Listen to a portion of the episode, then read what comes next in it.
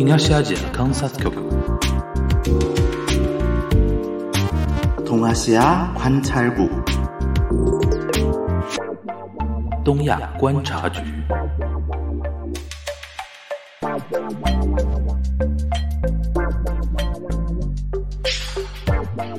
Hello，大家好，我是樊玉茹，大家好，我是安青。来欢迎收听本周的东亚观察局啊。 呃，今天这期的东亚观察局还是我跟沙老师啊，呃，通过连线的方式跟大家带来的。然后同时呢，我们这期节目有一个比较特殊的一个点，是跟我们播客圈的顶流节目啊，呃，故事 FM 的一个联动。呃，因为我们今天这期聊的一个话题呢，呃，是跟日本的怎么说呢？应该黑社会啊、暴走族啊这些，可能大家平时有些有兴趣，但是同时呢，好像呃，互联网圈层聊的比较少的一个话题啊。但通过是通过我们的角度来跟大家聊。然后呢，就是因为故事 FM 他们。这一次自己有一套节目，是跟一位呃怎么说呢，东北残留孤儿回到日本之后，加入了当地的黑社会组织的这么一个比较传奇的人物的他这个自序的一个故事。然后呃，故事 FM 的。朋友找到我们这边说，哎，是不是可以跟东亚有一个联动？哎，然后我跟沙老师商量说，哎，这个话题好像其实我们东亚也可以相帮着输出点内容，所以说我们有这么一期呃联动的一期策划。所以说，如果听到这边大家如果对这个话题有兴趣的呢，也欢迎去到故事 FM 那边那边看看这一期的节目的一个情况，好吧？呃，那我们先进入一个正题啊，沙老师，你觉得？因为我们也做了一点准备嘛，如果让你来跟大家分享你对日本黑社会，或者说那种暴走族啊，或者说不良啊，或者说各种各样的一些话题来分享的话，你觉得最值得跟大家分享的是哪方面的一个话题？这个呢，就一个是因为日本的所谓的黑社会啊，或者是暴力团，就是呃，就比如说像亚库萨这种组织嘛，因为其实或多或少可能都听说过嘛，而且也有一些呃影视作品啊、小说啊，也都会聊到。呃，就比如说我们很有名的那个呃电影呢，一些比如说一些很有名的电影，就比如说像那个像烟火啊，或者是大佬啊这种电影，其实也反映了很多关于日本的黑社会的一些相关的一些情况。呃，但是呢，就是说，我觉得还是，呃，我们可以先聚焦一下，因为像日本传统黑社会，呃，它的一个由来，我们可以简单的先开个头，然后做一个背景的一个铺垫，然后后面嘛，可以回到，呃，因为故事 FM 他这次采访的也是一个日本残留孤儿，然后他回到日本之后，加入了一些相关的一些组织啊，他的这样一个经历，也可以聊一聊，比如说所谓的这种中华系这种黑帮在日本的一些源流啊。因为如果我们呃详细的去拆开来讲的话，其实，呃，仅仅是中华系黑帮，其实在日本的话，其实源流也分的蛮多的，呃，每一个都也可以单独拎出来讲，呃，所以说我要不我们觉得，我觉得可以先从呃那个日本的类似的这种黑社会啊，或者是亚库萨这种团体的一些源一些历史的源流开始聊吧，因为我觉得其实呃其实每个国家都差不多，就是传统的一些类似于类似黑社会。呃，或者是秘密结社这样的团体呢，往往都是从一些很草根的这种底层团体发展起来的。现在我们看到的这种像所所谓山口组啊、筑集会啊这种，呃，所谓的黑社会组织，在日本的黑社会组织，其实也是在江户时代的时候慢慢开始发端的。最早的时候，很多就是像像山口组这种，很多很早就是那个类似于像码头工人啊，或者是劳工的这种组织。然后，因为那个时代的这种呃劳工啊，或者是组织啊，他可能会面临一个问题，就比如说，呃，同乡之间要互相帮衬啊，然后要帮对要帮自己老乡出头啊，要帮我们这个群体的，就是说是工人出头啊，劳工出头啊，就类似的这种呃行为会比较多。久而久之呢，就形成了有类似于有一种组织化的这种机构就开始团体就开始出现了。这种呢，也可以把它视为是类似像雅库萨这种东西的一个雏形啊。一个一一一个历史上的一个发端，其实这类似的东西，其实在全世界各地都非常相似。我们讲那个意大利的那个黑手党 mafia，其实西西里岛的这批 mafia，它最早的发端也是类似的发端嘛，也是这种底层的这种劳工阶层里面开始兴起。呃，互相抱团，争取自己的利益，对吧？或者或者是保护自己，然后逐渐就就逐渐就发展出了成了一个地下这种社团，秘密结社，然后形成了一个类似于现在黑社会的这样一种呃组织团体就开始出现了。嗯，呃，这里边我想问沙老师一个问题啊，因为呃，如果跟历史做结合的话，因为我个人感觉就是。呃，在一个军国主义社会的话，其实雅雅古仔就是那种黑社会，其实很难发育起来的嘛。首先，它是一个高压社会；第二个，其实很多的男人嘛，因为那个黑社会主要成员还是以男人为主，他可能最有可能是被抓去当兵了，也不可能去被让你闲留闲置在那个社会上。是不是我们可以这么认为？就是二战以后。就日本的某一些权力真空状态和它的战后的一些政治体制的一些变化，和它社会机理的一些结合，才导致了一个呃战后日本黑社会的一个呃怎么说呢？一个兴盛，可以这么理解吗？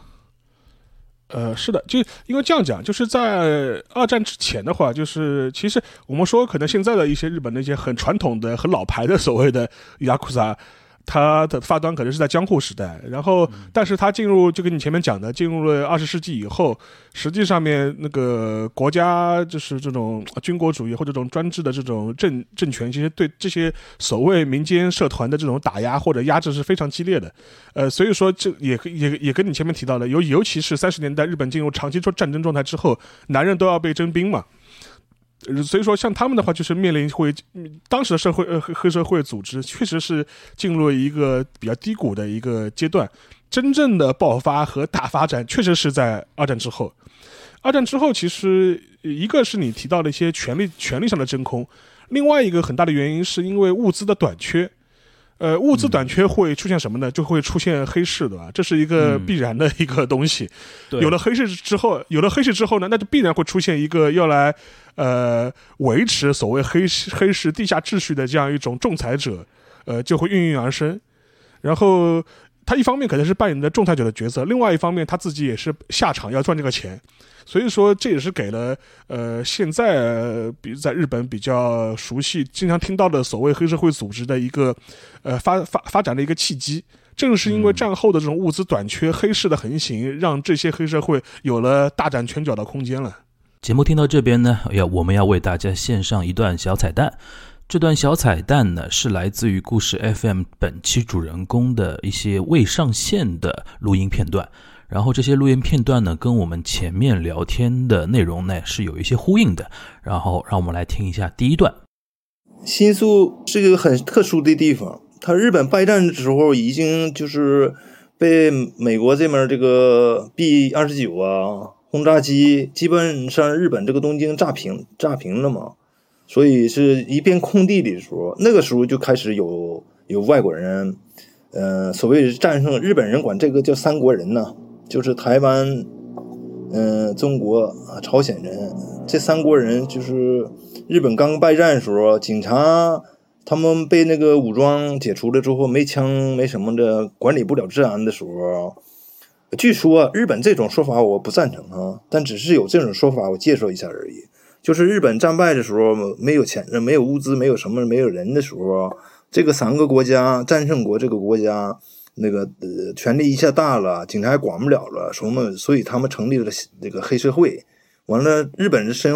黑社会为了保护自己这个爱国，呃，为了保护日本国民，他们和这个三个国家这个火并啊，怎么怎么地，完了保护日本国民什么？我对这个这想法不赞成，我。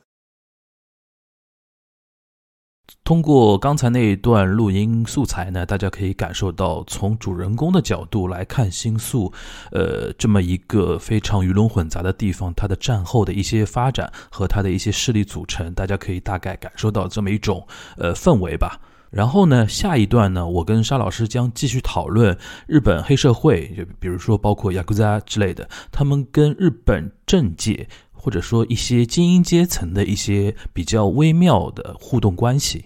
嗯，因为呃，邵老师你自己对那个谁，那个以前原来做过警察厅的那个官僚后藤田也比较熟悉嘛。就像这种日本权力机构中里边的中枢人物，他们多多少少跟最大的那种黑社会的头目啊，就是我们平平时在那种电影里面经常听到黑白两道都吃得开的那种人啊，是不是都会有一些呃千丝万缕的联系呢？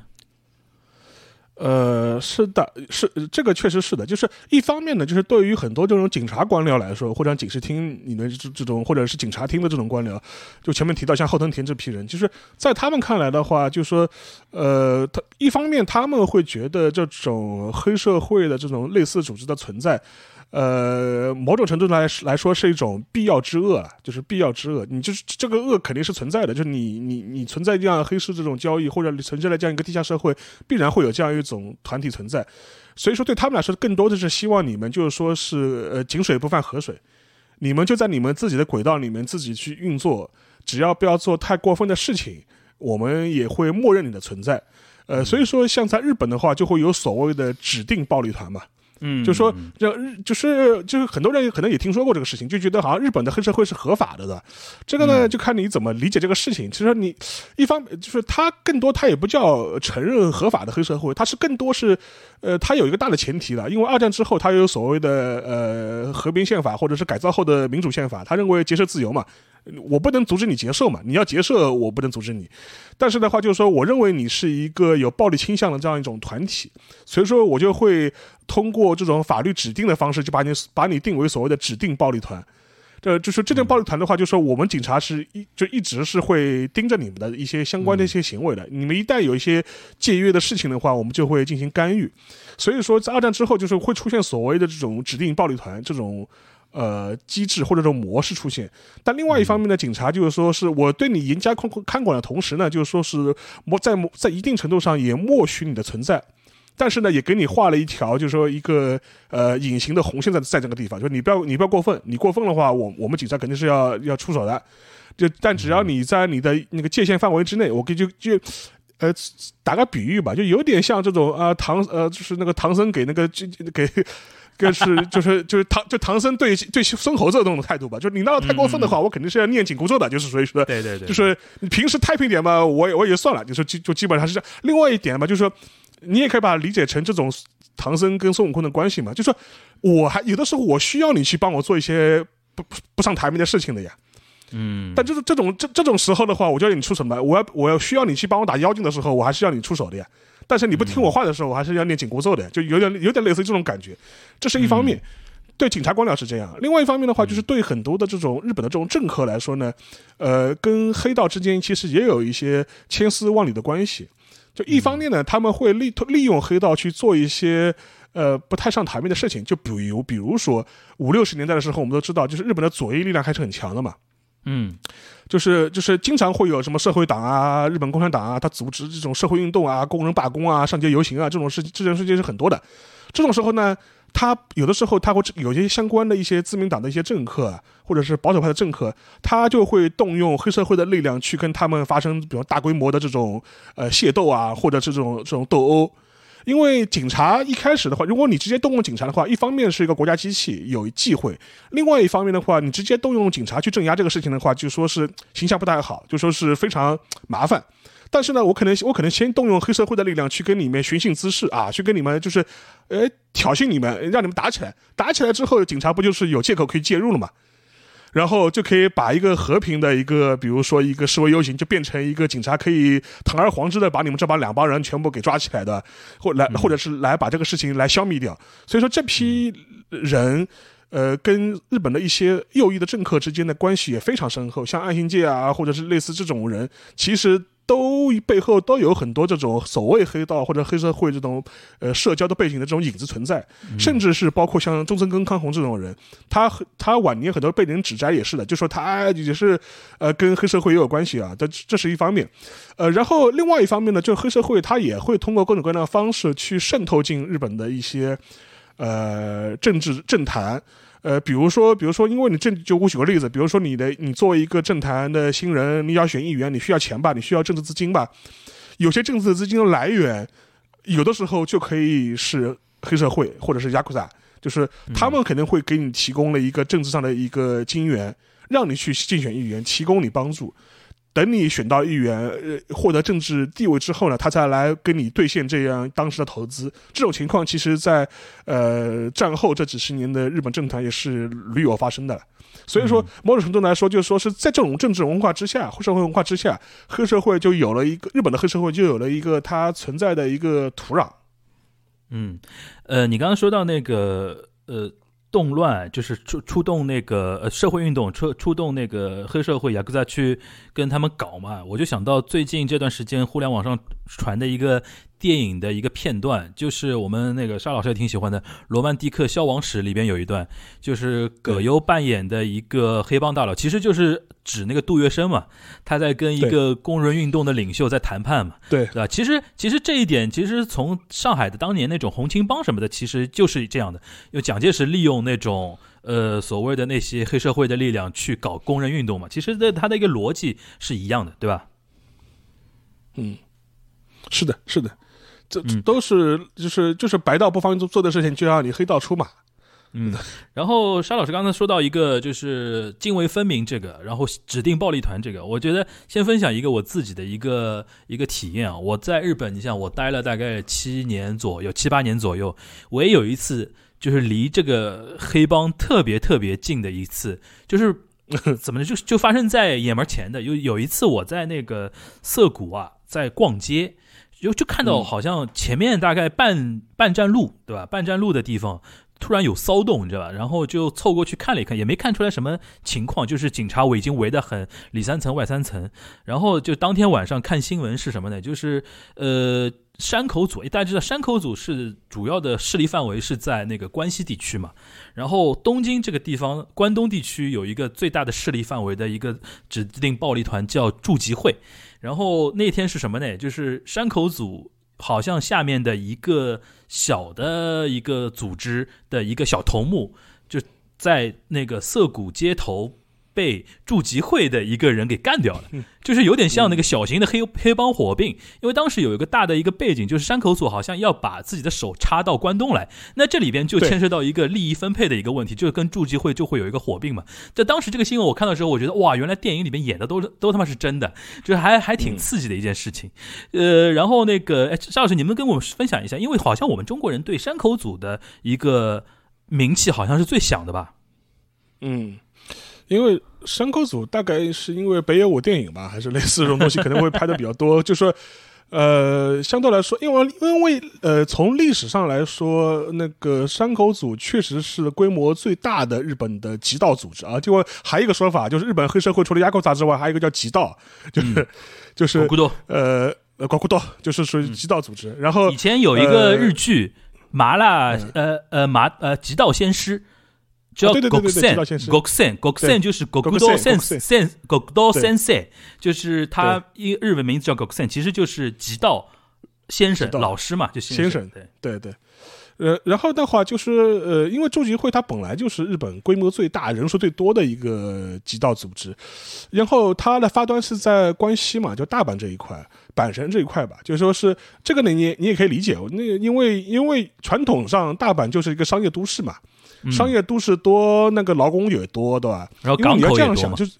港口有多，因为原来本来就是呃下层劳工、码头工人，然后当时是那个就说是极道组织的一个发端的源流嘛。我前面也提到了，因为你可以这样想，如果是在传统的农业社会，在农村乡下的话，是不大可能会有这样大规模的极道组织的。就说，只有进了这种城市化，就是这种商业都市，才有可能会出现类似的这样一种呃黑社会或者极道的这种团体。所以说，山口，所以山口组在大阪阪神这一块能够孕育而生，发扬呃就是。发扬光大，对吧？这也是有它这样一个历史背景，有这样一个发生机制，所以说这是很正常的。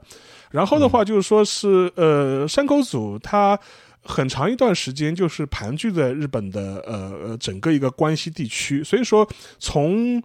呃上世纪九十年代开始，当时的山口组就开始尝试着把手伸到关西来，呃，不是关呃对关东来。呃，在关东地区，在东京地区的最大的黑社会组织叫驻集会，嗯，就是驻集会。然后当所以说当时在那个九十年代到八两千年这段时间的话，就说曾经有过一段时间就称之为这种极道战争嘛。就是属于在，是当时的那个那个山口组跟驻集会之间，在东京的界面上面爆发了相大的大规模的呃火并啊、仇杀啊、乱七八糟这种呃是这种呃血雨腥风的事情发生很多，而且为之也产生了很多这种影视作品啊、小说啊，就拍这一段反映这一段的非常多。但有一点非常有意思，就是说呃九十年代初的时候，山口组它之所以能够。呃，势力比较壮大，一方面是因为它历史悠久，因为它可能是日本最早的呃极道团体，它的源流可以追溯到江户时代，就我前面提到的。另外一方面的话，就是呃呃，在整个八十年代，就不是在日本泡沫经济的时代，山口组是最早插手，呃，就说是金融的一批黑社会。嗯，就说他们从传统的是收保护费开，呃，就说已经不满足他了。他八十年代的时候开始就是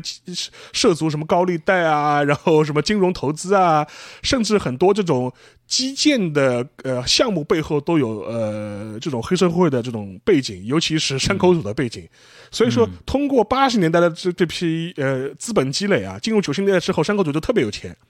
嗯，然后有势力能够呃做那个扩大自己的业务版版图啊，甚至把手伸到那个关东去，所以说也酝酿了当时的跟筑集会在东京地区的在歌舞伎町啊这这批这些这些地方大规模的这种冲突。但比较有意思的事情，呃，从大概是就是两千零八年以后吧，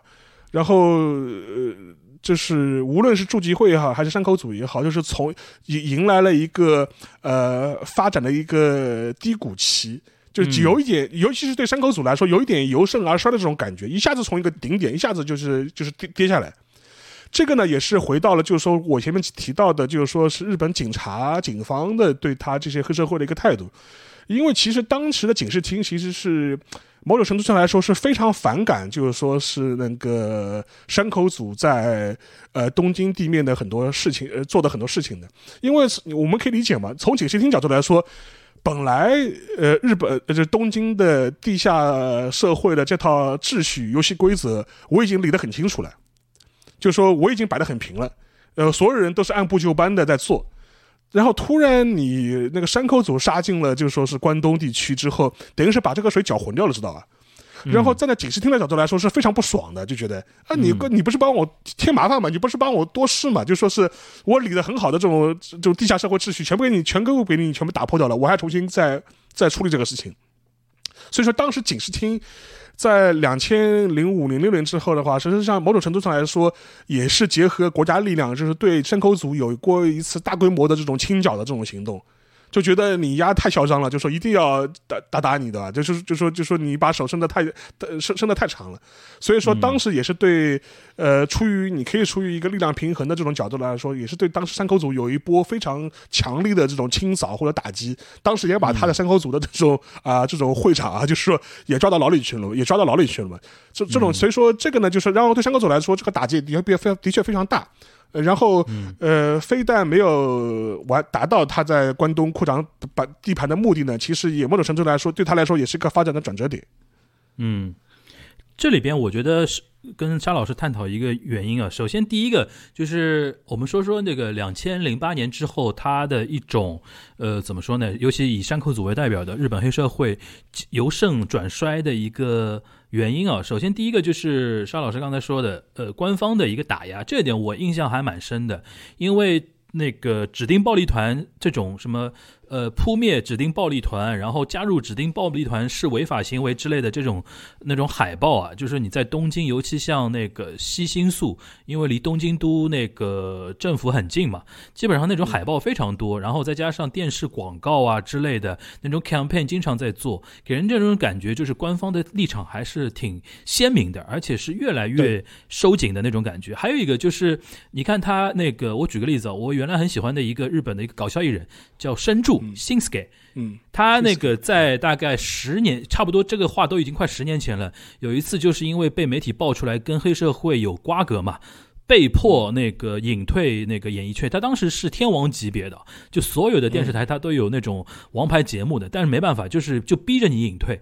因为当时整个社会的氛围就是这样。如果你跟社黑社会有瓜葛的话，那就是滚蛋那种气氛。然后还有一个原因，我个人觉得是不是沙老师可以。来验证一下，就是我觉得这个东西跟团块世代的没落，还有日本那种出生率越来越低也有关系。就是是这个东西说到底还是一个人口问题。你当一个人口特别多的一个国家，尤其。人口一多嘛，男人女人都多嘛，对吧？尤其男年轻男生多了之后，然后再加上你如果这个社会经济发展，呃，跟不上，然后没有过多的呃产产生足够的那个就业机会的话，那就会变成那种流流荡在社会上的那种青年嘛。这个故事我相信所有的国家都一样的。然而，但是进入到那个。二十一世纪之后，日本的人口出生率往下减，然后再加上日本是一个高度的一个稳定社会，失业率也很低，是不是导致这种土壤就越来越不适合指定？暴力团或者黑社会或者极道的这种生存的？沙老师，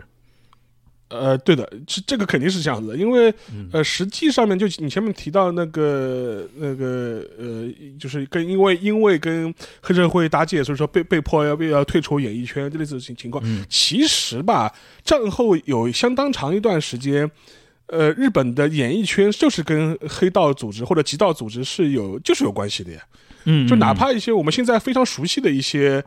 呃，演艺人士其实背后都有高仓健黑社会的，不对啊，最典型就是高仓健嘛。高仓健就是、嗯他当年拍了过一大堆这种 所谓的黑道电影嘛，极道片嘛，对对对，就是说，就是说，呃，甚至他，我现在我现在名字还想不起来，就是他当时有还有段时间还跟很多山口组的这这种大佬级的人物，就是这种就是说这种什么什么四代目、三代目之间都有这种相关关系的嘛，组长之间都有关系的，甚至都会信誓旦旦的说啊，就是他就是谁谁谁那某某某几代目教我如何成为一个男人，对吧？就是类似就有类似这种东西，而且实际上面当时很多。呃呃，像山口组或者或者是筑集会啊，或就是会去拍这种东西。呃，他投资这种影视影视业，某种程度来说，他就是拍了一大堆，呃，你可以说是为极道文化证明的电影。洗白吧，对吧？对，就是就是就是高仓健演了很多极道电影里面，他就会表现出啊，一个男人重情重义，对吧？就是说为了兄弟如何如何，义薄云然后天，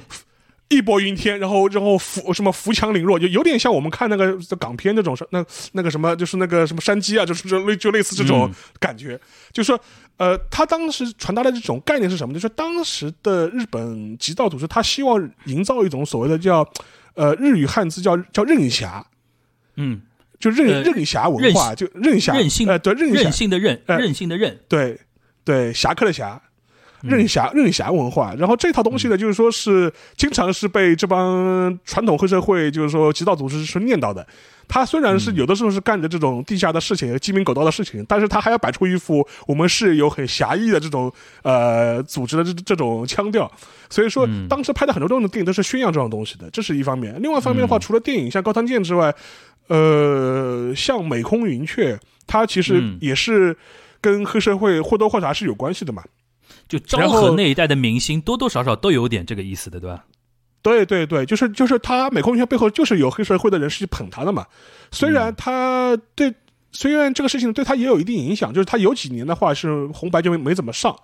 但是还不至于到现在这个地步，就是说是一旦发现你跟你有其他背景的话，就是你在日本的演艺界、演娱乐圈，你肯定是标混了，你肯定是社会性死亡了。但是当年的话，大家都知道，就是是基本上是属于一个默默认的状态，就是就就基本上是这种状态。但是呢，这个社会文化进入两千年之后，确实是有很大的改变。这个呢，某种程度上是跟就跟你前面讲的团块时代的呃老去消解，还是确实是有关系的。另外一个点的话，就是说是进入呃两千一零年代之后，日本的黑社会、全国的黑社呃极道组织的人数都是断崖式的下降下降，嗯，断而且老龄化很严重啊。对，老龄化非常严重。就说是传统上面的话，就是说是山口组的顶峰，可能有呃可能有将近十万人吧。就说是就说是、嗯就是就是呃，然后呃。哦，我呃应该不是山口组，就是呃，日本的全体的极道组织的人数，大概是顶峰的时候，大概有将近十万人，十万人左右。嗯，现在的话，可能指定暴力团的成员不到两万人了。嗯这个数字是呃下降是非常严重的，一方面是人口的下降，另外一方面是老老龄化、少子化。嗯所以说，还有一点的话，对于现在的一帮呃日本年轻人来说，他对你这种什么指定暴力团啊或者这种东西的话，他没有任何的这种参与的这种意愿或想法呀。就是说我干我干嘛要参与你这种东西呢？就说是对对吧？就是我既不会对你有浪漫主义的这种呃想象。从我实际利益的角度来说，我也不愿意去参与你这些事情嘛。而且还有一点，大家可以留意一下，原来的歌舞伎町新宿那边就是一个藏污纳垢的这样一个黑社会横行的这样一个地下世界。对，但是从两七年之后，连歌舞伎町都要打造成一个全家欢式的一个社区。嗯哼哼，对吧？就说现在歌舞伎町的话，就意思说它要打造成一个国际化的一个适合去一家老小都来娱乐的这样一个地方，一个街区。嗯要剥去它原来一个红灯区的这样一个呃一个招牌，或者是这样一种认知。你想想看，连这种地方都已经变成了一个全全家欢的地方的话，那你留给传统黑社会的土壤还有什么呢？就基本上确实是没有了。对，然后呃，我我想说的是，就是呃，这里边我们跟大家稍微再捋一下这个一个基本概念啊，就是在日本的话，它最严重的就是所谓的指定暴力团，你是里边的成员，这是最严重的。但是他指定暴力团这个说法是一个怎么说呢？一个是一个可以理解为是一个学名吧，学术名称。对，然后呃，他们自称自己呢，就社会上把他们称为叫雅古扎，对吧？或者说。呃，他们自己称自己叫极道国古道，对吧？就是比较美化的、美美化的一个说法。但是他们这三个概念其实是一个概念啊，就是他们是平级的。然后比他们再没那么严重一点的呢，叫暴走族，就暴走族。对，就是大家印象印象中穿穿着那种非常长的那种那个大衣，然后上面刺绣，对吧？晚上骑摩托车，对吧？骑摩托车重机啊那种，这种叫暴走族。然后呢，再比他们下面一点呢，就学校里面，尤其。那个不良，对吧？对，就就就青青皮拉吧。对对对对，青皮拉。然后那个，比如说学校里边，就是把好生坏差学生，就是如果你是属于不良的话，你混着混着，如果在网上混一混，可以混到暴走族。然后再厉害的一点，你混到那个暴力团。但现在问题就是说，呃，进入二十一世纪之后，刚才说那么多原因啊，就是指定暴力团现在对于年轻人来说，首先没有魅力，第二个就就就是完全的没有人气嘛。对吧？然后就是说也没有这个必要，因为他的一个犯罪成本或者说加入的一个那个风险过于大了。但是呢，就像刚才沙老师说的，就是我自己感受下来啊，可能现在不像高仓健那种年轻的时候那种人侠那种电影都大行其道，现在可能没人敢去直接正面颂扬人侠这种东西了。但是你想，经常经常大家看漫画、看电影啊、看那种日剧啊，经常会看到一些对于那种不良的一些描写。对吧？然后对于一些暴走族的描写，尤其像原来那种七八十年代爱豆时代盛行的时候，那种小女生就是穿那个那个海水手服的女生，她们往往都会喜欢一个不良的一个少年，甚至是一个暴走族的一个大哥，对吧？是会有那种经常会有那种浪漫的一个处理的。然后我还想提一点，就除了那个影视作品之外，你比如说像那个大家非非常熟悉的《如龙》这种游戏什么的，也算一个非常有。怎么说呢？非常知名的一个 icon 吧，邵老师。对，对，因为讲到那个黑社会嘛，除了电影我或者小说之外，就是游戏嘛，就是最典型的就是《如龙》嘛。因为《如龙》它是一个大概是两千零五年、零四年之后就开始出出来一个游戏嘛，到现在为止都还在不断的出。它里面就是基本上就是反映了日本黑社会的这样一种呃发展历程。它里面甚至也。他甚至有几代也讲到了我们提到的，就是说，呃，山口组要往那个呃呃关东发展，把手是把手伸到东京来，跟东京当地的黑社会发生大规模火并的这种事情，在这个游戏里面也有体现。他游戏里面，呃，是把那个关西的组织叫什么东城联合啊，然后是把那个驻集会叫做是啊叫做东城会，叫就是叫呃把关系把那个东京的组织驻集会叫做叫做东城会，然后把一个。呃，关系组织叫成叫一个什么什么晋江联合，就类似，他有晋是类似这样给给他一个代称，但实际上明眼人一看就就知道你指的一个是山口组，一个是驻集会吧，这个是大家都很清楚的。然后。然后他这个片子，他这个游戏里面把那个主角就说是同生一马，还是描绘成一个类似于高汤剑士的这样一个任任侠式的人物 人物，就是说，呃，所以说他基本上还是一，你可以把它视为一个传统日本极道任侠的一个游戏化的一个演绎，这是一方面。但另外一方面的话，就是说这个游戏比较有意思的一点的话，它里面会讲到很多跟极道团体相关的一些日本的社会发展的这些历史，而且甚至里面它也提到了一些，就比如说除了呃暴走族、除了指定暴力团之外的一些在日本存在的一些黑社会组织，比如。所谓我称之为中华系中华系极道组织，就说是中华系黑社会组织，就尤其像像我们他可能这次那个故事 FM 也会呃提到的，就比如说像那个呃有中国背景的一些相关黑社会组织，像那个像我最典型的就是像怒罗拳，怒罗说是怒罗拳，就是这是一个呃有中国背景的日本的黑社会组织，呃，它是由主体是由一群。呃，日本所谓的残留孤儿组成的，嗯，呃，残留孤儿这个概念呢，要不樊如你给大家解释一下吧？我觉得还也也是蛮复杂的，也是。残留孤儿简单讲就是二战结束之后，就是我们这边那是等于抗日战争结束之后，日本因为投降的比较匆忙嘛，所以说他在中国大陆这边有很多一些。工作其实不是做的特别到位，或者说因为战乱也没有这个，呃，这这个这个怎么说，这个余力去顾及那么多，所以导致他在中国境境内有有非常多的日本的一些日本人的小孩儿，这些小孩儿可能是那个，比如说战争的孤儿是居多了，还有很多，比如说当时比如说满洲以东北为主吧，当时有非常多的这些呃这些小孩就留在了呃中国，有其中有一部分呢是因为他们可能比如说妈妈也留在了中国。是把他们拉扯大，很多一部分呢是，比如说就是一个孤儿，然后当时有中国的很多的中国普通的老百姓把他们给拉扯大，然后呢，这个事情呢，在中日就是七十年代中日和解之后。慢慢慢慢，因为当时日本也富了嘛，开始说哦，我要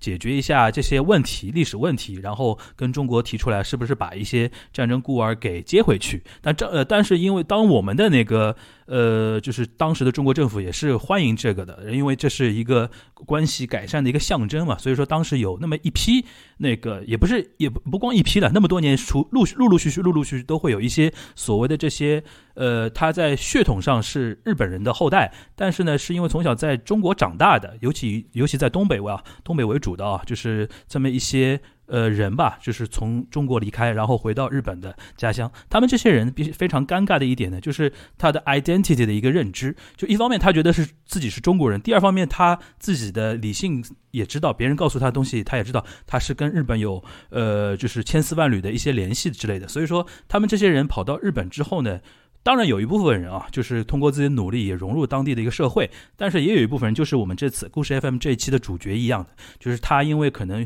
遇到各种各样的困难，各种各样的怎么样，或者说自己的想法是怎么样，他就成为了呃日本黑社会中的一支，就是就是怎么说，我们可以把它叫中华系黑帮，大概是这么一个情况。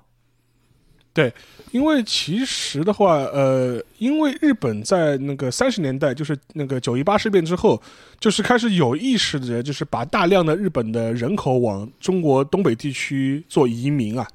做殖民。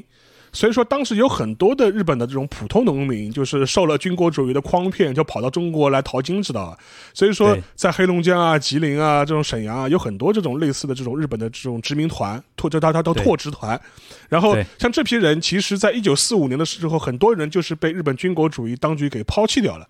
就是说是还有很多人的话，他的小孩就是被迫就留在了中国。然后后来很多人呢，因为中国人民嘛，就是说是有的时候也是以德报怨了，就说是，呃，就是甚至会把这些小孩就是等于是抚养成人。抚养很多小孩其实抚养长大，就是说其实很多人其实小孩他在之前都不知道自己是这样一个背景，但是七十年代中日邦交正常化之后呢，就是说是日本政府开始承认这批人的日本人的这样一个公民身份。然后给予他们相关的日本公民待遇，能让他们能够返回那个呃返回日本，然后这个事情就非常有意思了，就呃那个呃就是去年吧，就二一年的时候，国内还上映过一部电影叫《再见奈奈良》，然后呃呃他讲的就是这这批残留孤儿的故事。就是说，他是一个中国导演拍的了，他就是拍的这样一个呃家庭的背景，一个小女孩，她就她有因为有这样一个她的母她的父母辈有这样一个身份，然后她后来又去了日本，然后就讲讲了这么故事，这我还是蛮推荐的，大家可以找可以找来看一看，叫再叫再见。这个片子的这这个片子是中日双方导演共同拍的，然后中方是一个年轻导演，日本是河濑直美嘛，非常知名的一个导演，然后还有一个可以推荐的就是我们那个山崎丰子老奶奶的那个。旷世名作《大地之子》的，大地之子 也是讲也是讲那个残留孤儿的。他是小说，然后也拍过日剧。九十年代九九十年代的时候也拍过日剧，然后中国也有很多很知名的演员也参与在里面的。所以大家有可以的话就可以找来看一看。这方面的影视剧有很多，对吧？对，所以说像这个东西的话，就是说是在日本是在七十年代末八十年代初的时候，有大量的残留孤儿就是回到了呃日本，但是这批人呢，就是有一批人的话，他是重新返回了日本的主流社会，融入了。对，但另一批人的话，就是他始终是无法融入日本社会。嗯，甚至由于他的日语，就是他，因为他其实上他他其实就是一个按中国人长长大的嘛，他是日语甚甚至都不太会讲，所以说，呃，这批人的话，在日本的话，就是面临一个无法融入主流社会，然后被排挤、被歧视的这样一种状态。所以说这批人呃，久而久之之后呢，他就会形成了自己会抱团，成为了一个边缘的这样一种团体。他就觉得日本社会排斥我们，歧视我们。所以说我们要团结起来，就说是维护自己的权益。然后后来有一部分人就成就形成了一个呃类似于黑社会的一个极道团体。像这批人有可能是第一代，也有有有些也是第二代，就是过残留孤儿的第二代。然后他们这个名字就很有意思吧？他们汉语名汉日语汉字叫怒罗拳，怒然后实际上对网罗的罗，权力的权。但实际上，它是一个很有意思的，就是说日语的一个呃音译，就是呃那个就是用日语去读那个英语，就就是那个 dragon 嘛，哆罗宫，哆啦宫，对，哆啦宫，就是说就基本上是这样一个发音。但实际上面，他的他们还说，他们对这个意思呢，就是说是还是有有他们的意义的，意思就是说是呃怒嘛，就是要表达对日本社会的愤怒，就是对日本人的这种愤怒。然后，所以说就是就呃，所以说就说要他们要罗嘛，就是要保要团结起来，然后权嘛就是要争取自己的权利。所以说，呃，等于是是有这样一种呃呃很有意思的这种选择。然后后来这批人就说，他们基本上是在九十年代初的时候就开始渐渐的，就是说是被日本社会注意到，而且当时他们还钻了一个日本的法制上的一个空子，就是说，因为他们不属于日本的。指定暴力团，所以说他们等于是他们这个团体没有被列入所谓的暴力团对策法里面的这样一个控制范围，但是呢，呃，正是因为有了这么个控制，所以说他们有的时候会做一些呃比那个呃所谓的暴力团更厉害的一些事情，但是呢，某种程度上来说呢，他也可以就是不被警察在当时最开始的时候不被警察这么呃密切的关注。呃，所以说当时这批人就是在日本的话，就说是基本上是类似什么事情呢？就比如说，呃，会去呃做一些，比如说信用卡的造假啊，什么那个什么呃什么呃弹那个弹子机房的一些造假啊，然后去收一些中华系商店的保护费啊，就类似做类似类似这样的事情。然后呢，同时呢，也会跟当地的日本的暴走族啊，或者是指定暴力团啊，发生很多的冲突。然后他他们又会把这个冲突上升到一个族裔的对立对立嘛，就是说是不光是一个抢地盘的问题，就是说啊，我们就是说是我们就是你们欺负我们这批残留孤儿，或者甚至是欺负我们这批那个中国人，对吧？就是我们一定要出出这个头。所以说，呃，有一段时间我印象中比较深的就是他在九十年代末的末期有一段时间的话，呃，双方的冲突会非常的激烈。呃，大家有兴趣的话，去可以看一部。呃，早年的就是前几年呢，有拍过一部呃电影，是成龙演的，尔冬升导演的《新宿事件》。新宿事件，对，《新宿事件》拍的就是这批呃，就是怒罗拳的这批呃，就是残留孤儿华裔组成的黑社会团体的故事。嗯，然后它里边也讲到，就是呃，比如说像新宿那边歌舞伎町的一些，比如说台湾来的一些呃黑社会势力嘛。对，呃，就是中华系暴力团的话，就除了怒罗拳之外的话，还有一支是那个，呃，是台湾的这种黑帮，呃，应该这样讲，就是说是，呃，中华系黑帮就是一支是，呃，以残留孤儿或者或者他们二代为主体的怒罗拳，类似这种团体，还有一个，还有一个，还有一支是所谓的台湾黑帮，呃，因为我们都知道，台湾在一九四五年之前等于是日本的殖民地嘛。然后当时的话，其实就有很多那个来自中国台湾的呃群体是生活在日本的。然后，一九四五年之后，就就出现了一个比较微妙的状况，等于是这一批来自中国台湾的人群，他们的身份从日本大日本帝国的二等公民变成了一个战胜国的公民。嗯，你大家可以理解一下这样一个很微妙的这样一种区别啊，就是说。呃，本来的话，他们虽然他们日本是日本是占领了台湾，台湾是日本的殖民地，但这批人其实在日本本土的话，也是类似于像二等公民啊这样这种这种身份，他跟日本本土的这种人之间还是有身份上的差异的。但是，一九四五年之后呢，由于日本战败了，然后中国台湾回回归中国了，他们又变成了一个中国人的身份。呃，中国人嘛是作为战胜国的这样一个公民，等于说他们在当时的一九四五年以后的日本的比较混乱的资源比较稀缺的这样一个社会呢，又有一种身份上的优势。所以说，在一九四五年之后，很多台湾人在东京，尤其是在新宿，购置了大，利用他们一个战胜国的身份呢，公民的身份，购置了大量的地产和一些相关的一些物产。然后也建了很多的会馆，然后也扩展了很多在新宿地区的呃的周边地区的一些权益。比较最有名的是，他们当时有一个非有一个所谓呃，就是来自台湾的一些呃中华的中华系的这样一批侨民的一个呃呃组织，叫中哦叫枫林会馆，就是在那个青宿附近的。然后这个这个地方呢，就是由于有他们这种背景之后呢，给予他们从事一些。呃，灰色的一些事业很多便利，就是以至于就当时的最初的日本警察都不敢去管他们。嗯，呃，所以说像呃，从五十年代、六十年代，呃，台湾的中华系黑帮在新宿的势力是非常大的。嗯，因为是非常大的。这里边像像新宿事件里面，其实当时就拍到过所谓的台南帮嘛，就是说那个成龙的，在当时跟台湾南帮之间有冲突嘛，其实就是有这样一个历史上的原因。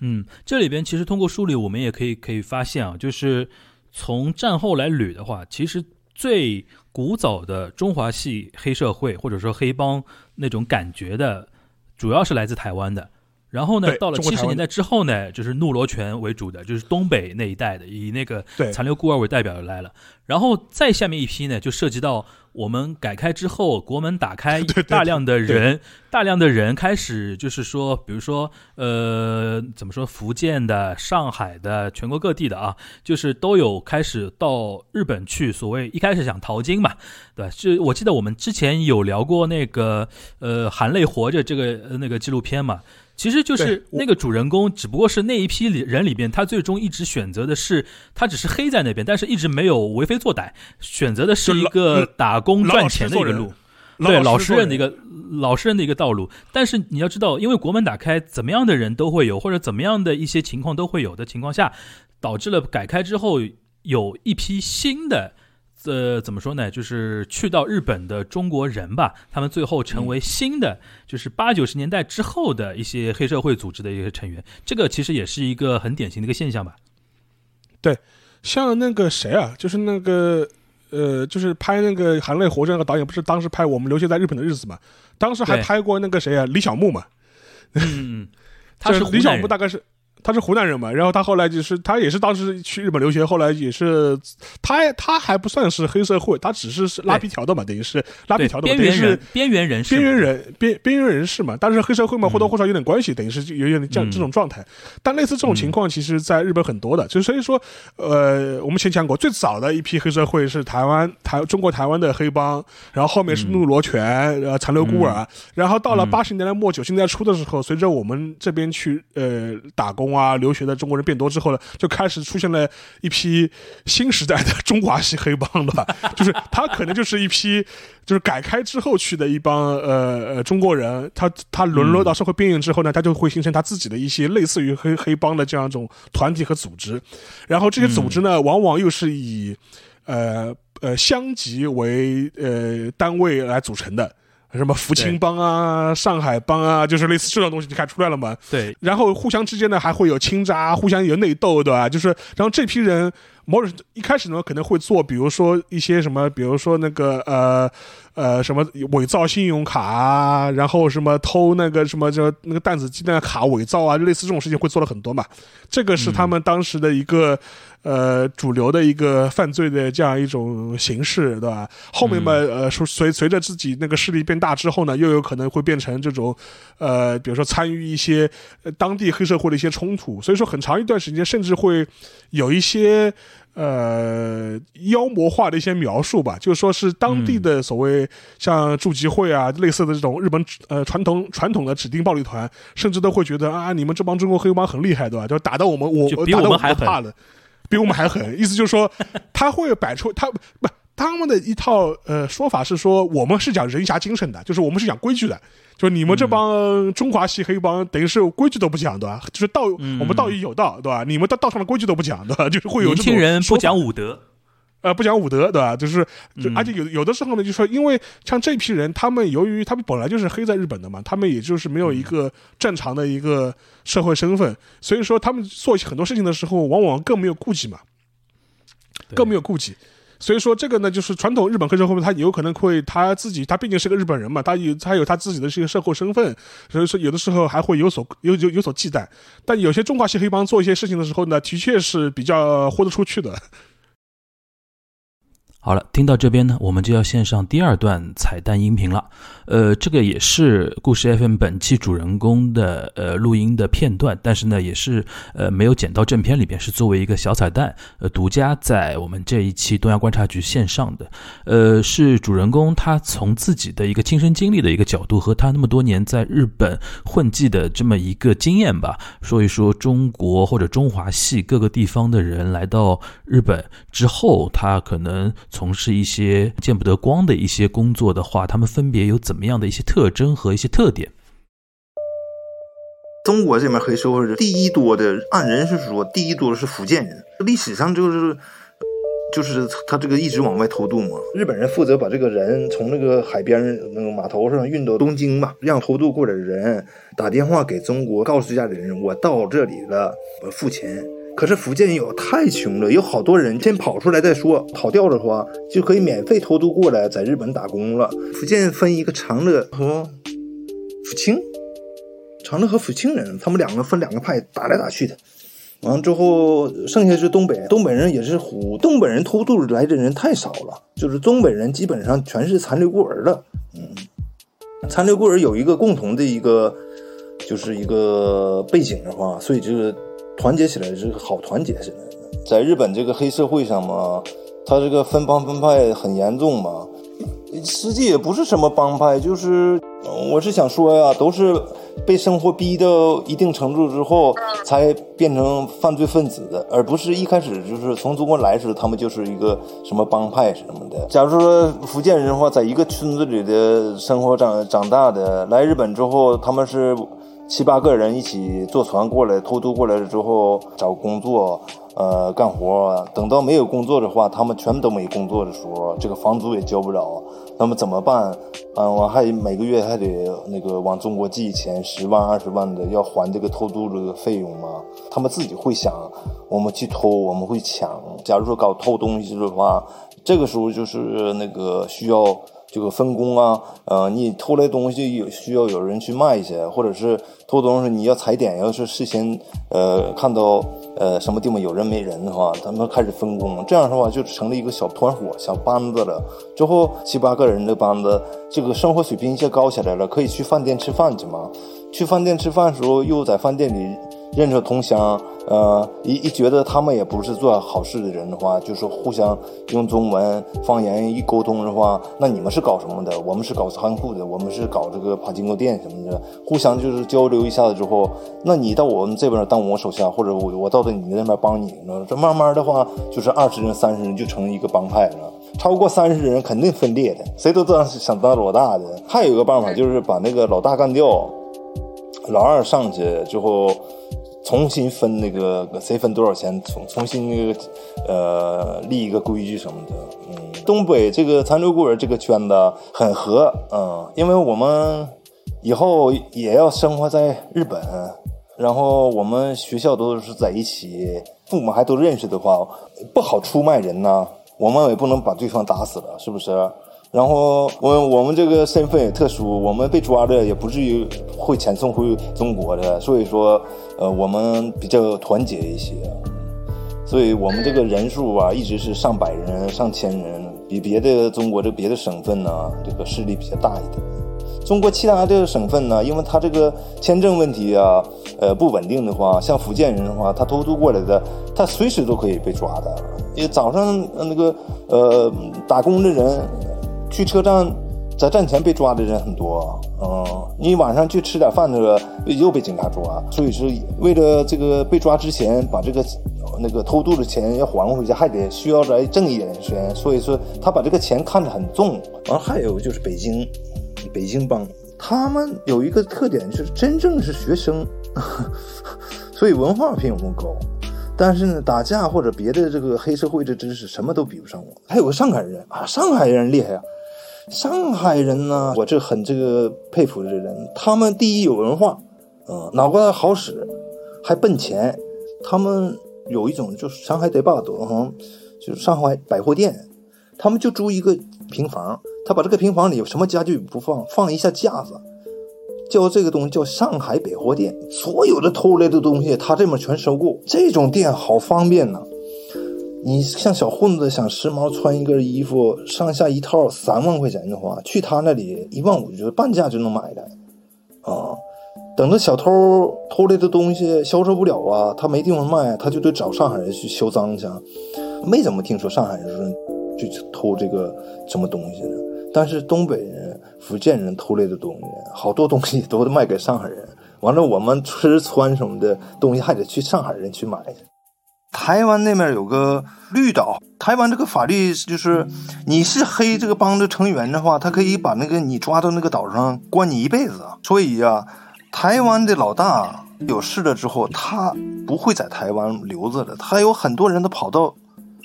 日本来。像开这个夜总会啦、什么的，毒品啦，全是这帮老大。但是这帮老大呢，不理我们，人家是上亿的富翁啊，谁跟你们小孩子只会骑摩托小孩子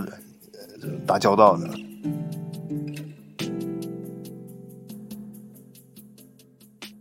在这一段音频之后呢，我们将会跟大家聊一聊，除了中华系的一些黑社会的一些情况之外呢，呃，其他国家或者说其他地区来到日本的一些人，他们在日本社会从事一些可能偏灰色地带的一些工作，他们分别是怎么样的一些特征和特质？嗯，然后说到那个。就是中华戏之外啊，其实也可以聊聊别的戏。那个，其实沙老师刚才一直讲到那个弹子房那个事情啊，其实就是那个柏青哥嘛，帕金狗嘛。对，讲到柏青哥，就不得不提韩国势力，对吧？因为因为那个韩国人开帕金狗，因为最近好像有一个新的韩剧是 Netflix 投的，然后是那个李敏镐吧，李敏镐有演的，他的那个名字就叫帕金狗。那个日剧，呃，那个那个韩剧的名字，然后那个博清哥是日本现在应该算日本特有的一种赌博机了吧？诶，因为你像那个最有名的，像那个孙正义什么的，他们其实往上翻，就是他的父亲那一辈创业或者说发财，就是靠赌嘛，就是靠开博清哥店，然后导致了现在就是我我是听说说日现在日本大型的博清哥连锁店多多少少都跟韩裔或者说在日这个团体是有点关系的。呃，对的，因为因为是这样子，就说是，呃，有点类似于那个中国台湾黑帮的这样一种历史的背景。因为一九一零年，就是韩呃朝鲜半岛就被日本吞并了嘛，然后吞并之后呢，就是有很多的那个韩国人或者是对，就是会来到日本就定居生活。然后他们这批人其实最早的时候也是集中在九州啊，或者是关西啊这些地方。然后他们由于他们也是这样一个二等公民的这样一种社会身份，所以说只能从事一些边缘的这种社会事业。所以说像开弹子房啊，从事这种博彩业啊，就成为他们经常会做的一些事情。而且实际上面，日本的很多哪怕是在指名指名和指定黑那个暴力团里面，很多人其实都是有韩裔背景的。嗯。虽然他是一个，你看他现在是个日本名字，但是他实际上他的生杀背景的话，有可能是一个呃含义的。所以说，像这种东西的话，而且其实在日本也有一些呃含义背景为主的，像类似于像陆罗泉一样的这种黑社会组织。当然，这些组织可能是在呃呃北九州地区会特别多。呃，就是就是就是北九州到山口这样一块地域的话，就是类似这样韩裔的这种黑社会组织也特别的兴盛，呃，就就然后让然后而且他们的历史的呃渊源要比怒罗拳要早得多了，可能是战二战之前就已经开始存在了，而有而且而且这种情况的话，更可以想象，他们作为一个二等公民，在日本肯定是被打压、被被排挤、被歧视的嘛，那更要抱团了嘛，那更要抱团了。所以说，这个就是有这样一个历史的一个背景。所以说，像帕金科啊，或者是弹子房啊这种行行业，很长一段时间都确实是被有含义背景的黑社会组织给呃控制的。而且，比较有意思的一点就是说，呃，因为我们都知道那个呃，就是冷战之后，那个那韩朝是分裂成两个国家了嘛。然后的话，呃，甚至连这个领域里面都是要分的，有一些是韩系的，有一些是朝鲜系的。就是很长一段时间，我们都知道那个朝总联嘛，朝鲜人在日本总联嘛，这朝总联他手里面就有很多弹子房的事业，然后。有相当一段的相当一长长一段时间，这是北方的重要的外汇的来源，所以说这个就顺便稍微提一句，稍微提提那么一句。所以说，像那个像韩裔的那个黑社会组织，它的历史可以追溯到一九一年以后，就说是日韩被合并之后，韩国被日本吞并之后的这样一种历史的这样一个渊源。然后，由于他们处于一个社会的边缘这种方呃这种地位。呃，被排挤，所以说他们更多会去愿意去从事类似于像博彩啊、呃弹子房啊这种比较边缘的这种事业。嗯，然后如果提到韩国人的话，刚才还是就是老一代的韩国嘛。然后我当时在日本留学的时候，因为韩流比较兴盛嘛，呃，然后韩国。韩国留学生啊，韩国那个移民啊，甚至韩国一些料理店都集中在哪里呢？集中在新大久保，离新宿也很近的一个地方，很近。然后有很多那种韩超啊、韩料啊，然后甚至有韩国都是韩国人的那个牛郎店。为什么牛郎店呢？因为当时韩流比较盛行嘛，日本那种 madam 那种女士非常非常那个迷上了那种韩范儿的那种牛郎嘛，然后甚至有人在那里开牛郎店。呃，所以说现在新大久保那个地方，因为我也很多年没去了，据说现在除了韩国人之外，中国人也渐渐多起来。但中国人在呃东京的话比较多的，比如说新宿很多，然后大久保、新大久保也多。然后我原来住的地方池袋也很多，尤其像池袋北口啊什么的也也非常多。然后据说现在新大久保那种东南亚的人也开始多起来了，然后什么越南的，然后甚至有印度啊、斯里兰卡、孟加拉这种地方的人也，伊朗人现在在新大久保那个地方也多起来。好，来到我们第三段彩蛋音频，呃，还是这一期故事 FM 的呃主人公，他通过自己的一个经历啊，来讲述各个国家在日本呃这么一个社会混迹的这么一个情况。当时九十年代的话，就是伊朗人多，正好是二一战争啊，伊伊朗那个和伊拉克打起来的时候，很多就是从伊朗跑过来的人，伊朗的人。因为他们那边这个毒品呢更那啥了，所以是几乎是在日本听听到伊朗人这个名字就是毒贩子的意思了。他们在各地的公园里就是卖毒，还有的就是俄罗斯，是不是俄罗斯？这个现在不好说。苏联的小国家，乌克兰呐什么，很多国家来日本偷偷来打工的时候，不管什么小苏联的小国过来，都说罗夏罗夏，俄罗斯俄罗斯。俄罗斯的人呢，主要是卖春，嗯。嗯，卖身子这个女的多，嗯，哦，乌克兰人，乌克兰人一开始是他们不称自己是乌克兰人，因为日本人不知道乌克兰什么的。当时还有这个，还有越南战争那个越南这个越南难民，但是越南人这个身体呀很小，他们打架也不行，卖毒品也不行，他们去中国饭店里找这个饭店这个刷碗。还有一个工作是越南的特色。偷偷东西啊，就是和中国人的偷法不一样。像中国人一般是把东西偷来，再想法再去卖去。他这个越南的他不是，他先找客人，你想要什么东西，领着这客人去偷去。他是你现在搬家，你缺个电饭锅，你要什么型号的？完了，这个客人去店里看这个型号。是多少多少的？完了，出门的价钱讲好了，你说你在这等十分钟，这帮人进，咔嚓咔嚓，就是电电饭锅拿走了，一个电视拿走了。我的妈呀，那一个电视啊，多大呀？他们怎么能从这个白天营业的，他把这个电视偷出来？还有这哥伦比亚人，他们也是女的多，男的少，贩贩毒。南美的人，南美的人呢，基本上女的过来卖身子的多。菲律宾人当时是那种音乐的啊，这个 live house 啊，就是地下这个蹦蹦蹦跳跳跳的。但是他们这个民族也挺怪的，嗯这菲律宾他们靠着女孩子养他们，所以他们不干活不努力的话，在黑道上没有菲律宾人的地位，泰国男的也没有地位，所以搞得最后地位最高的是是是中国人，完第二是是伊朗人，他们又吸毒又绑大员员的，他们那个国家没事就是战争啊，都是当过兵的，和我们中国现在这个军训啊，根本不是一个水平啊。人家是这个 这个伊朗伊斯兰教，这是实打实的，一个膀大腰圆的。我我们中国人打这伊朗人，得五个人打的，他一个才能打得过他们。幸亏他们脑子还没有我们好使。美国人、英国人是基本上不犯罪的，有日美第一协定。呃，几乎可以就是就是夸张点说吧哈，日本警察没有抓美国人的权利。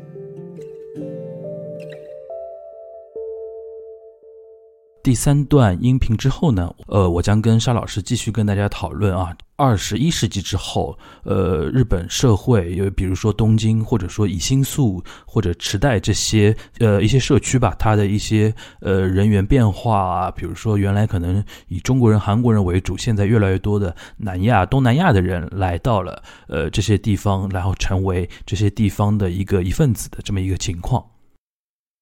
呃。这一点我不知道，沙老师，你有没有类类似的一些呃研究，或者说看到类似的资料？为什么在新宿那一那一块儿，新宿区那一块儿特别的那种怎么说呢？呃，我们说鱼龙混杂，那个五方杂处啊什么的，是一个什么样的一个历史渊源呢？呃，这个的话，我觉得跟新宿的讲一呃这样一个呃街区的文化还是有。关系吧，因为新宿长期以来就是一个以娱乐业、服务业为主的这样一个街区嘛，所以说你这样一种街区的话，你会有更多的工作机会，然后你工作有，然后会有产生更多的服务业的需求。然后现在像东南亚、越南啊这批人会非常多的很大的原因，就是因为你需要有大量的劳动力来填充这样一个服务业嘛。在尤其是在最近这十几年，日本的老龄化问题越来越严重之后，所以导致结果就是。对，就是介护业，这你需要有那个大量的呃新鲜的劳动力来补充嘛。然后你日本本身又是处于一个老老龄化的这样或者少子化的这种状态的话，你必然会吸引大量的这种呃呃外国背景的这种劳劳劳动力来进入这样一个区域嘛。所以说，我觉得这也是很正很正常的。然后另外一点的话，就是说是。呃，其实且不要说这种那个什么跟灰色相关的一些行业了，你你现在去日本，哪怕是那个便利店，都是东南亚的打工者比较多嘛。前几年是这个我最有感觉，这前十年是中国人嘛，现在最近这十年嘛，全是东南亚的人嘛。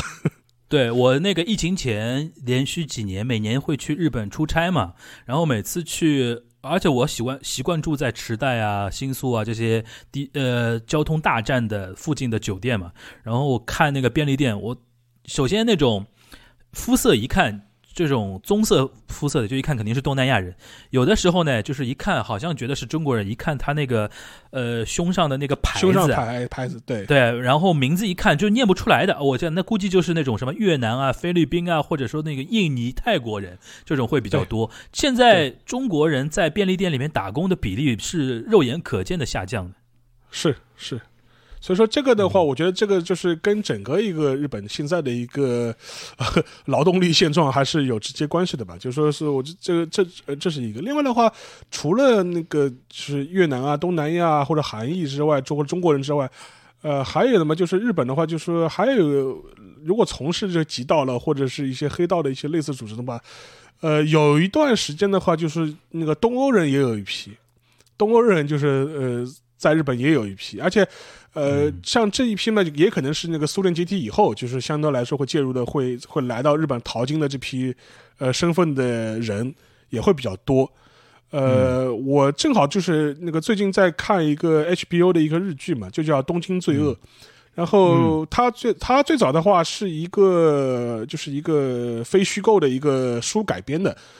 同名书改编的，它的作者呢是一个美国人。但这个人美美国人蛮有意思，就是他最早的话是九十年代初的时候是在日本留学的，他是在庆应留学的，然后他是一个美国出生的犹太人，美国出生的犹犹太人，呃，然后后来他毕业之后呢，就是庆应毕业之后，他就是呃在日本那个工作了，他当时是加入了读卖新闻，呃，也是开了读卖新闻当时的一个先河嘛，就是雇了一个纯种美国人，对吧？而且是个犹太人，然后在日本工作。而且他不是报道什么国际新闻，他是他就是报道日本的这种犯罪新闻，知道吧？就是这种地方新闻、社会新闻。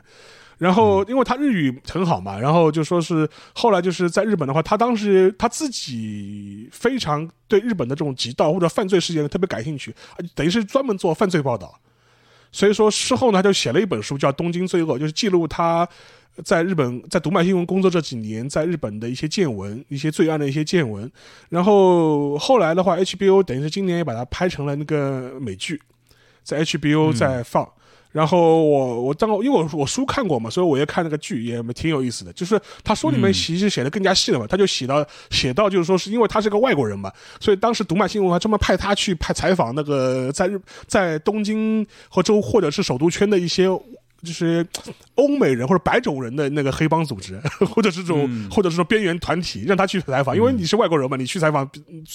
嗯最方便不过了。他就是采访过一些比如说东欧人的一些黑帮。或者是一些犯罪团体，或者是一些甚至是以色列的人的一些犯罪组织，或者是类似这种灰色的这种这种人群，所以说，呃，这个群体其实，在东京也都是存在的，就是，嗯，就是这个我们要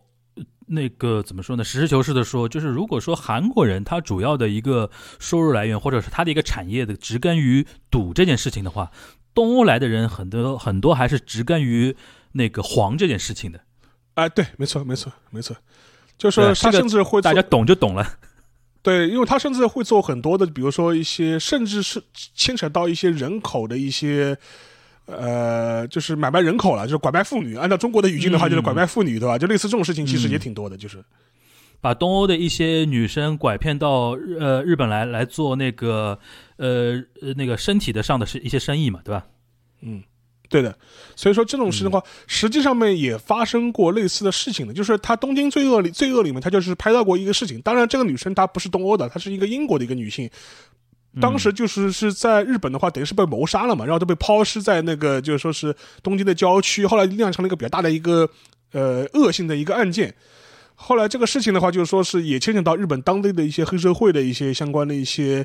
呃，一些事件吧，就是说，然后后来的话，这个事情在，因为她是一个英国人吧，一个一个英英国女性嘛，在日本的那个这种 snack 这种里面这种这种工作嘛，然后就说，然后就引发了比较恶性的这样一个新闻，后来也也引发了很多欧美的呃媒介的对这个事情的关注，甚至。呃，还对日本的一些，比如说一些警察组织啊，或者是日本的一些司法司法的一些系统的一些批判，就觉得这个事情啊，你们你们日本人帮日，你们日本人护着日本人，对吧？就是就嗯，对这个事情没有没有没有查查到底啊，类似的事情还是蛮多的，就是，